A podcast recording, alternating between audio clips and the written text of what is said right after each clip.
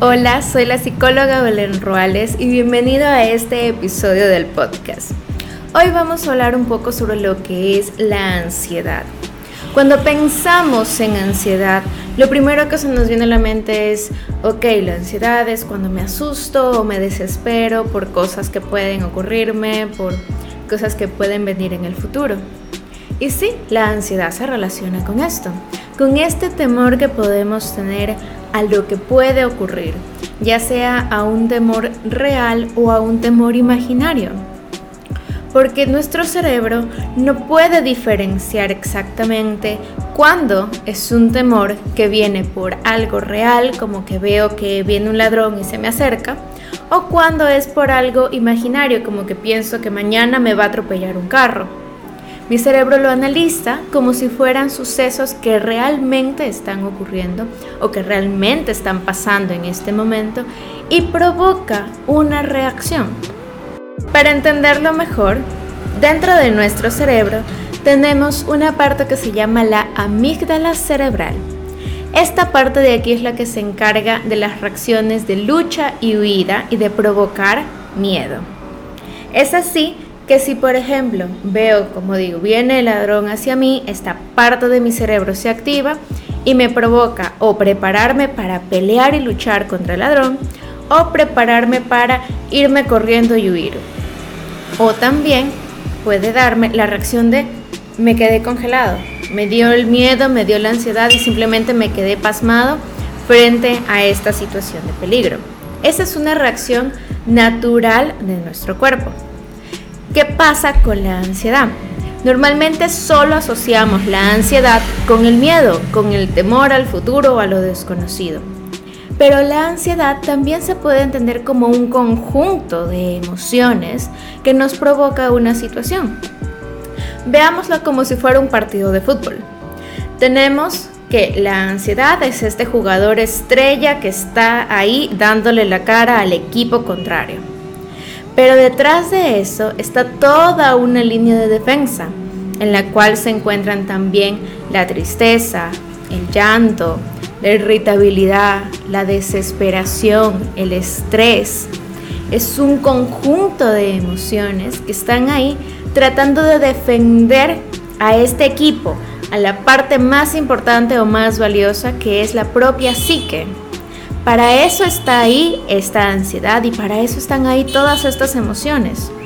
Y al entender esto, de que lo que están tratando de hacer es de defendernos de esta amenaza, de este equipo contrario que viene hacia nosotros, podemos dejar de juzgarnos por sentir lo que sentimos. Y en lugar de que sea una lucha entre yo y mi ansiedad, darnos cuenta de que tal vez solamente está ahí tratando de cumplir una función, tratando de cuidarnos, tratando de protegernos. Y al en lugar de rechazarla y decir como que no, qué horrible, qué mal que esté eso, en lugar de etiquetarnos de esta manera, al entenderla, podemos verla de una forma distinta y ayudarle a estas emociones a comprender de que ese equipo contrario, que parecen unos titanes gigantes que vienen a atacarme y a destruirme, tal vez son más pequeñitos, tal vez no son tan grandes y tan horribles como me parecían, que tal vez no necesito desplegar toda esta defensa ante esto, que tal vez es algo mucho más simple, es algo mucho más pequeño, es algo mucho más fácil de manejar, que no requiere que saque toda esta artillería. Al dejar de rechazar como algo horrible y negativo de mí esto que siento, al empezar a entender de dónde viene y por qué está aquí, qué función es la que quiere cumplir, qué es lo que está intentando decirme o demostrarme esta ansiedad, podemos mucho más fácil ayudar a regularla, ya que cambia la perspectiva para ya no sentir todo este cúmulo de cosas ante estas amenazas grandes o pequeñas, sino regularlas y decir, ok, si viene este equipo de titanes, tengo que sacar mis mejores armas. Pero si es que viene este equipo pequeñito, esta amenaza pequeñita, o esta amenaza que tal vez es solamente un pensamiento, de algo que en realidad no está ocurriendo ahora, de que ahora no corro ningún riesgo, ningún peligro, entonces podemos hacer que esa ansiedad también se haga más pequeñita, acorde al estímulo que estoy teniendo. Porque tal vez la situación que me imagino no es real. Tal vez esa situación es posible, pero no probable. Tal vez esta situación es algo que simplemente está dentro de mi mente de que pudiera ocurrir. La situación es imaginaria, pero lo que yo siento es real. La emoción que me produce, la sensación que le da a mi cuerpo, la desesperación que da, eso es real. Y eso es lo que podemos ayudarle a entender a nuestro cuerpo.